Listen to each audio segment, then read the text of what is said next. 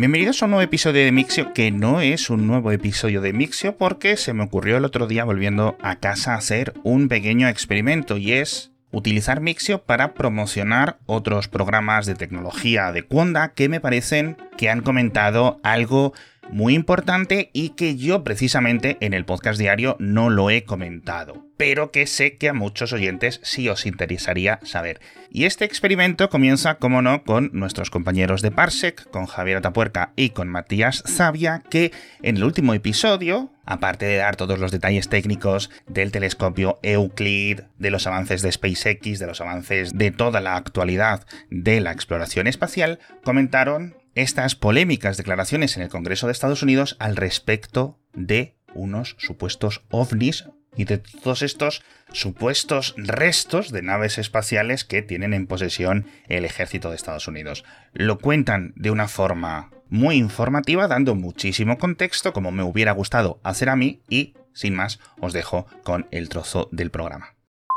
La verdad es que el revuelo que se ha formado con esto y la cantidad de gente dando por hecho que ya hay aliens, eh, o sea, que, hay aliens y hmm. que lo, estaba ocultando el gobierno, eh, pues vamos a intentar bajarlo a tierra, vamos a intentar explicar pues, eh, cómo hemos acabado aquí y qué puede ser lo que estamos viendo. Entonces, voy a cederte a ti la palabra porque esto empezó hace tiempo, incluso alguna cosita hemos comentado en Parsec, y, bueno, ¿de qué estamos hablando? Para el que no lo sepa, para el que, para el que se haya metido en una cueva o esté de vacaciones eh, en el litoral y no se haya enterado de nada. Pues sí, en julio ya se destapó todo el pastel. ¿eh? Hubo un testigo que sacó un cadáver de un alienígena y lo puso encima de la mesa delante de los congresistas y senadores de Estados Unidos. No, no llegamos a tanto, pero casi solo le faltó eso. La cuestión, como dices, llevamos varios años con cierto run run con el tema ovni. Yo soy un oyente tradicional de La Rosa de los Vientos y ahora en los últimos años de La Escóbula de la Brújula. Y ahí, ya desde hace varios años, están con el tema de que se va a acabar destapando todo, de que se va a descubrir que ha habido contactos con los extraterrestres. Bueno, no tanto realmente. Pero también es verdad que desde las instituciones oficiales, llevamos como un par de años, donde el tema se ha venido moviendo mucho más. El Congreso, ahora como un año o dos años, desclasificaron muchísimas imágenes y muchísimos vídeos de imágenes de ovnis, como veníamos llamando hasta ahora, o como llaman ahora los Unidentified Aerial Phenomenon, ¿no? Fenómenos aéreos no identificados. Un poquito diferente de objetos volantes. Sí, de UFOs hemos pasado a WAPs, ¿no? Exacto. Eh, que, leí el acrónimo en español, no, creo que vaya a funcionar, ¿no? De ovnis hemos, pasado a FANIS. FANIS, eh, ah, fenómenos aéreos no identificados. Oh. no sé si FANI, eh, que además en inglés británico creo que tiene mala traducción, se, vaya a funcionar, vaya a funcionar. Bueno, a mí me gusta el clásico ovni, que yo soy un clásico. pues el caso, habían sacado muchas imágenes, sacado muchos vídeos, hubo muchas discusiones, había como tres o cuatro que eran como muy llamativos, mucha gente dio su opinión, había gente experta en vídeos e imágenes que decían pues estos son reflejos de cámara o tal, pero al final siempre queda como algún vídeo que no tenía que no tenía explicación. Luego hablaremos también de alguna otra comparecencia que hubo hace poco. La NASA, a principios de año, si no recuerdo mal, montó también un comité de expertos donde estaba eh, ¿cómo se llama? Por ejemplo, el astronauta este que estuvo un año en la ISS, que su gemelo se quedó en, la Tierra y que se peleó con Rogozin. sí, sí, sí, este hombre le gusta meter cizaña en Twitter. Eh, bueno, uno de los dos gemelos calvos. Pues eso es. pues este hombre estaba en este comité. El comité estuvieron estudiando estas cosas durante varios años y concluyeron lo que vienen concluyendo también durante muchos de esos estudios es necesitamos más información. Eh, lo que hay es interesante, pero no es concluyente de ninguna forma. Vamos a, necesitamos más información. Como dicen mucho los de la escóbula de la brújula, el, fenómeno es el fenómeno y existe. No quiere decir que sean marcianitos verdes. Bueno, entonces, ¿a qué llegamos ahora? Llegamos a la audiencia sobre los ovnis, UFOs, UAPs, FANIs, lo que sea, del House Oversight and Accountability Committee, el Comité de Supervisión y Rendición de Cuentas de la Cámara de Representantes, en concreto con el Subcomité de Seguridad Nacional en la Frontera y Asuntos Exteriores. claramente estos son asuntos exteriores. y, tenían, el comité se titulaba fenómenos anómalos no identificados, implicaciones para la seguridad nacional, la seguridad pública y la transparencia del gobierno. Porque como decías tú, alguien estaba aparentemente ocultando información.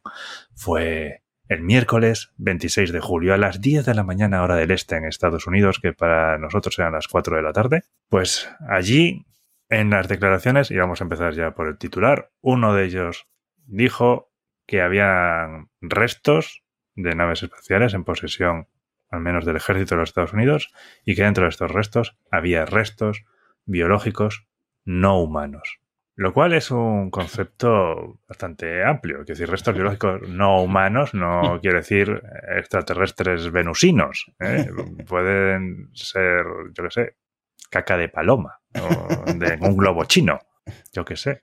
Eh, tampoco, lo comentamos, pero se demostró que el globo chino no era un globo espía. O sea que, bueno, hay cosas que caen por su propio peso, como los globos a los que dispara Estados Unidos.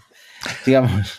Bueno, el militar lo que dijo no es que fuera un globo es que habían conseguido que no tomara información. ¿eh? Hay un matiz ahí, hay un matiz. Pero bueno, la cosa es, hubo tres testigos clave en esta audiencia. Tuvieron Ryan Graves y David Fravor, que eran ex aviadores de la Marina. Los dos eran informadores de encuentros con objetos volantes muy públicos, ¿vale?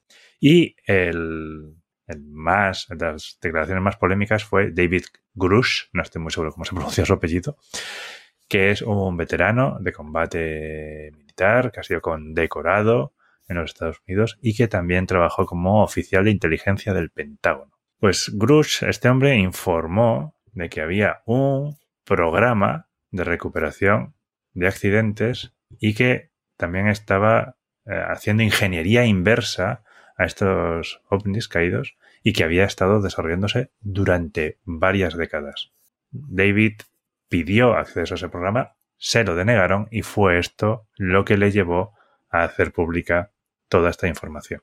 Entonces, le preguntaron, los representantes le preguntaron si tenía conocimiento de programas que no estuvieran autorizados y que este hombre dijo que sí y que estaban fuera de la supervisión del Congreso. Es decir, no es tanto como que el gobierno de los Estados Unidos, el gobierno de Estados Unidos es el Congreso y el presidente, estén ocultando esta información. Es más bien que el ejército, el Departamento de Defensa, es el que está, eh, y la comunidad de inteligencia son los que están ocultando esta información. Grus también fue discreto en algunas cosas, porque le dijeron si conocía imágenes de lugares de choques de naves de este tipo de origen desconocido y dijo que no podía discutirlo en un entorno abierto sin clasificar. También es una respuesta, esto de no puedo discutirlo es como en plan, sí, pero no te lo puedo decir, ¿no? Es, porque si es que no, pues dices que no. Sí, llegó a decir también que, que, habían dañado, incluso a sugerir que habían asesinado a personas para encubrir este programa eh, secreto de, que recuperaron los WAPs, no sé qué. Eh, bueno, son afirmaciones muy serias, muy serias que se hicieron evidentemente virales en todas las redes sociales y ahora se ha encumbrado a, este señor Agrush como el whistleblower, ¿no? Como el Edward mm. Snowden, pero de los aliens, ¿no? El, Exacto. Es más, es más, ha puesto en entredicho unas declaraciones que el jefe de la Oficina de Resolución de Anomalías del Pentágono, que se llama Sean Kirkpatrick, hizo en, en abril. Eh, en abril hubo otro comité del Senado donde este hombre, Sean Kirkpatrick, declaró y dijo que su oficina no tenía evidencia creíble hasta ahora de actividad extraterrestre o tecnología fuera de nuestro planeta o objetos que desafíen las leyes conocidas de la física. Uno de los representantes le preguntó si eh, conocía estas afirmaciones y que no, que no existían y tal. Y este preguntó si eran correctas y David Cruz dijo, no es exacto. O sea que ya se ha puesto ahí a contradecir al Departamento de Defensa de forma total. Luego también, como, como es, también muy interesante porque, claro, le han preguntado si él, al saber que existían estas naves, si había visto la nave ya decía nave espacial, que no necesariamente tiene que ser una nave espacial, es un objeto no conocido, ¿no? Y que se había visto alguno de los cuerpos. Y lo que ha dicho es que él no lo ha visto, lo cual es muy interesante, que él no lo ha visto. Son informaciones de terceros, que sí, que dice que son expertos y que, y que hay gente que ha trabajado en eso, pero él no lo ha visto. Eso sí, también ha dicho, como decíamos, que restos biológicos no humanos vinieron con estas, con estas recuperaciones. Tremendo. por cierto, estas no son declaraciones tampoco nuevas, han saltado ahora a la palestra internacional, ya las noticias y tal, pero en realidad ya las había dicho anteriormente en una entrevista en, News Nation y ahí hizo referencia a la entrevista que habíamos dicho antes y que comentó todo esto. Claro, la diferencia que tiene ahora es que esto no es una entrevista, es que Grus hizo las declaraciones bajo juramento. ¿eh? Y ya sabemos que en Estados Unidos el tema de declarar bajo juramento es muy importante. Todo esto empezó con, con los vídeos de que creo que publicó el New York Times antes que nada. Eh, claro, esos son los que comentaba al mm. principio, justo. Mm, eh, y que uno, uno, de mis datos favoritos de este tema es que esos vídeos los recuperó eh, una organización que se llama To the Stars, la Academia de Arte y Ciencias To the Stars, que está fundada por el eh, cantante de Blink 182 o, algo así. es el. No, es el. Sí, es el, es el vocalista y el guitarrista de Blink 182, Tom DeLonge.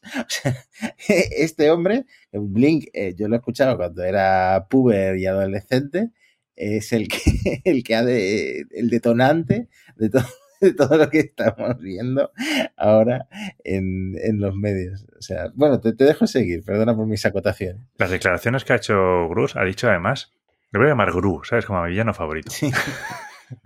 Pues Gru ha dicho que el gobierno además tenía ya al tanto de conexiones extraterrestres pues no la década pasada, no, ya desde 1930. O sea, olvídate de Roswell, ¿sabes? que eso fue en los 50. 1930. Maravilloso. Luego, también ha preguntado sobre lesiones que podían tener personas que, que, trabajaban en la ingeniería inversa con esto y que tenían, que tenían lesiones. Mm, le preguntó si podía ser cosas radiactivas o parecidas al síndrome de La Habana. No sé si conoces el síndrome de La Habana, es relativamente reciente, es lo que le pasa a diplomáticos estadounidenses en el extranjero. Empezaron en Cuba, los ah, mareos, dolores de cabeza, los pitidos, exactamente. Sí, sí, me acuerdo. Pues sacaron incluso el tema y el otro porque dijo que no podía entrar en detalles, pero claro que cuando estás con una tecnología tan extraña y tan desconocida, pues que te puede pasar cualquier cosa. Y una pregunta muy interesante, porque claro, la pregunta es, ¿de dónde sale el dinero para esto? ¿Cómo, cómo se financian? Aquí Grus también fue discreto, dijo que iba a dar generalidades y que no daría detalles, que podía ser muy específico, pero que solo lo haría en una sesión a puerta cerrada.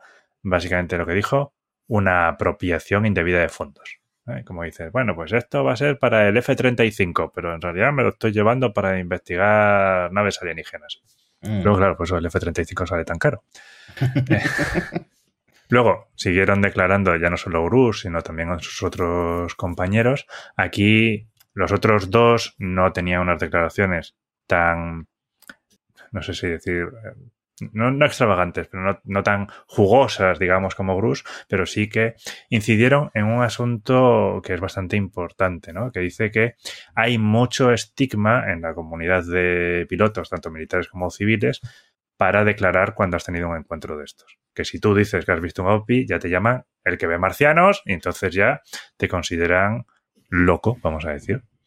Entonces, que si se quiere aumentar y se quiere realmente investigar el tema, lo que tienen es que potenciar que la gente que tenga estos encuentros o estas visiones puedan hablar del tema sin temor a repercusiones. Luego, casi todos estaban muy interesados, todo el tema claramente era muy, eh, muy obvio, pero alguno de los representantes pues sí que demostró algo más de escepticismo en el tema.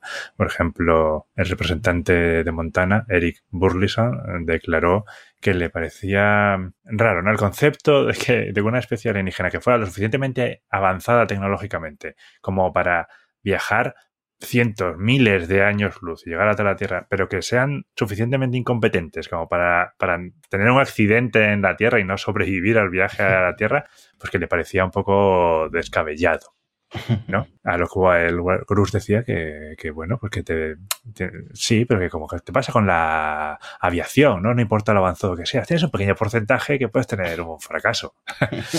y, y luego le preguntaron también por si había el potencial interdimensional, ¿no? Un poco como Indiana Jones 4, esa película que algunos dicen que no existe. Pues lo que habla aquí ya Bruce, no, sé si está fuera de su terreno o qué, pero empezó a hablar del principio holográfico que te proyectabas desde un espacio de dimensión superior a la dimensión inferior, cosas que me parecen bastante esotéricas y que naturalmente también Grus decía que solamente era una discusión en el marco teórico, ¿no? que no había ninguna documentación ni ninguna prueba al respecto, al respecto de esto. Eso sí, el escepticismo era quizás más agudo fuera de la audiencia, ¿no? Había un periodista que era no solamente escéptico, sino también bastante sarcástico, diciendo que la KGB estaba teniendo un día de fiesta en el Congreso ese día y que lo consideraba un abuso vergonzoso de la institución. Pero bueno, no sé, es muy curioso, porque esta gente detallaba los, los encuentros, ¿sabes? Eh, que se veían en los radares, que se movían con formas que no podríamos reproducir con naves actuales. Freibor estuvo en uno que tiene, uno de estos encuentros que tiene nombre, el encuentro Tic Tac, que fue frente a las costas de California en 2004. Decía que eso estaba más allá de cualquier capacidad que tenemos ahora o en los próximos 10 o 20 años. Que le llaman Tic Tac por la forma del el WAP, que es como una pastilla, como una píldora. Eso y, mm, y, no sé, es que no, no sé qué puede ser, evidentemente, si no lo sabe, si no lo sabe el gobierno de Estados Unidos, que, lo voy a saber yo, ¿no? Pero podría ser algún fallo en el, en el instrumento, no tengo ni idea. No tengo ni idea. Ahí es que hay muchas cosas. O sea, yo estoy totalmente a favor de estudiar estos fenómenos, pero de una forma general. Como, como decía un astrónomo y autor estadounidense, Steven Dick, que es una postura con la que estoy muy de acuerdo. Su cita literal es, me parece poco probable que el gobierno de Estados Unidos pudiera mantener un secreto de esta magnitud durante tanto tiempo. y bueno, si os ha gustado, ya sabéis, buscáis Parsec en vuestro reproductor de podcast donde estéis escuchando esto, tenéis el enlace en las notas del episodio y os suscribís porque es un muy buen programa de exploración espacial y que va más allá de lo que cuento yo en el podcast diario, todas estas noticias, novedades e información sobre los diferentes proyectos que están sucediendo en esta industria tan importante. Espero que os haya gustado el experimento, espero que os haya gustado este trocito de Parsec que os he contado y espero también que os suscribáis. Y por último, comentadme qué os ha parecido esta idea y también, oye, si queréis que esto lo siga haciendo de vez en cuando. Pero bueno, no os preocupéis que ahora ya volveré en el próximo episodio de Mixio con más noticias de tecnología, en esta ocasión ya de mi boca.